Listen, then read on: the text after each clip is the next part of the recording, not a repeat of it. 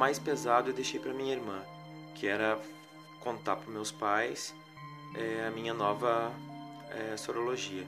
Lembrando hoje, eu não, eu não, eu não sei de onde que eu tirei força naquele dia, na verdade, para receber é, aquele resultado do exame e trabalhar, treinar, depois dar mais duas aulas ainda, voltar para casa.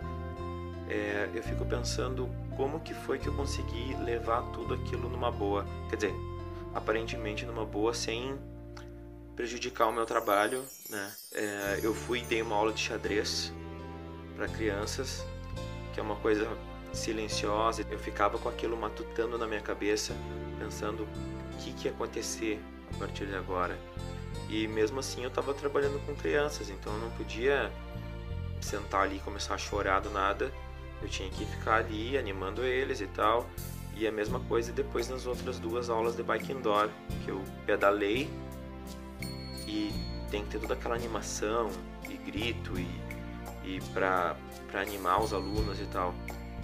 Não era o que eu queria fazer, o que eu queria fazer na verdade era sumir naquele momento e não ter que trabalhar, não ter que ver minha família, não ter que ver meus amigos, não ter que ver ninguém. Só que essa opção não era possível, né? Então eu fui, então eu fui trabalhar, dei aula de xadrez, treinei por uma hora é, minha musculação ali, pensando na vida e tal. Depois eu fui de mais duas aulas de bike indoor e só assim eu voltei para casa. Voltei com uma carona até com uma aluna que me deixou na frente da minha casa quando eu cheguei na frente da minha casa, uma amiga minha ligou. E me perguntou: Léo, como é que tu tá? A tá tentando falar contigo todo dia. Eu tinha deixado, na verdade, o celular desligado depois que eu conversei com alguns amigos pelo WhatsApp. E aí ela ficou me perguntando, e nós choramos muito e tal.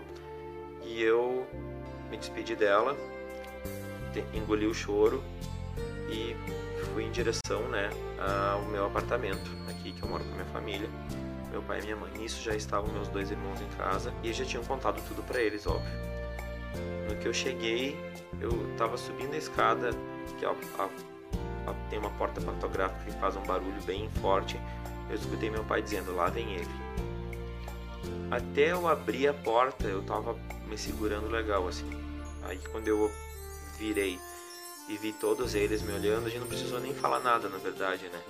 A gente só se abraçou, eu, pai e a mãe, e foi um momento bem intenso, assim, foi muito choro e tal, e todos os meus irmãos estavam bem sensibilizados, e eu também. E claro que eles me apoiaram, como sempre me apoiaram em tudo. É, falaram que, ah, agora isso foi numa quarta-feira, né? Falaram na, vamos marcar um médico, né, para começar o tratamento. É, era tudo muito novo até para mim, imagina para eles. Então eles me deram todo o apoio que eu precisei receber naquela hora, assim. Eu fico pensando é, que a maioria das pessoas elas não elas não não dão esse crédito para os pais porque elas acham que sei lá tem medo de um, de um que os pais vão renegar, virar as costas e tal. Eu eu eu confio muito na minha família, na verdade, assim, eu sei que eles jamais fariam isso. Eu sei que isso é um feeling que cada um tem que ter, né?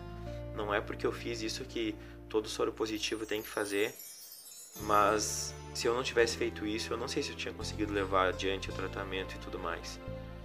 Eles foram muito importantes para eu seguir de pé. Durante um bom tempo eu, eu ficava pensando, eu sabia que que a minha mãe ficou abalada, apesar dela se mostrar sempre forte na minha frente. Eu sabia que meu pai ficou muito abalado porque ele não conseguia se mostrar forte nem na minha frente, meus irmãos também. Então eu só pensava assim, ó, como eu não queria ter causado todo esse sofrimento a eles.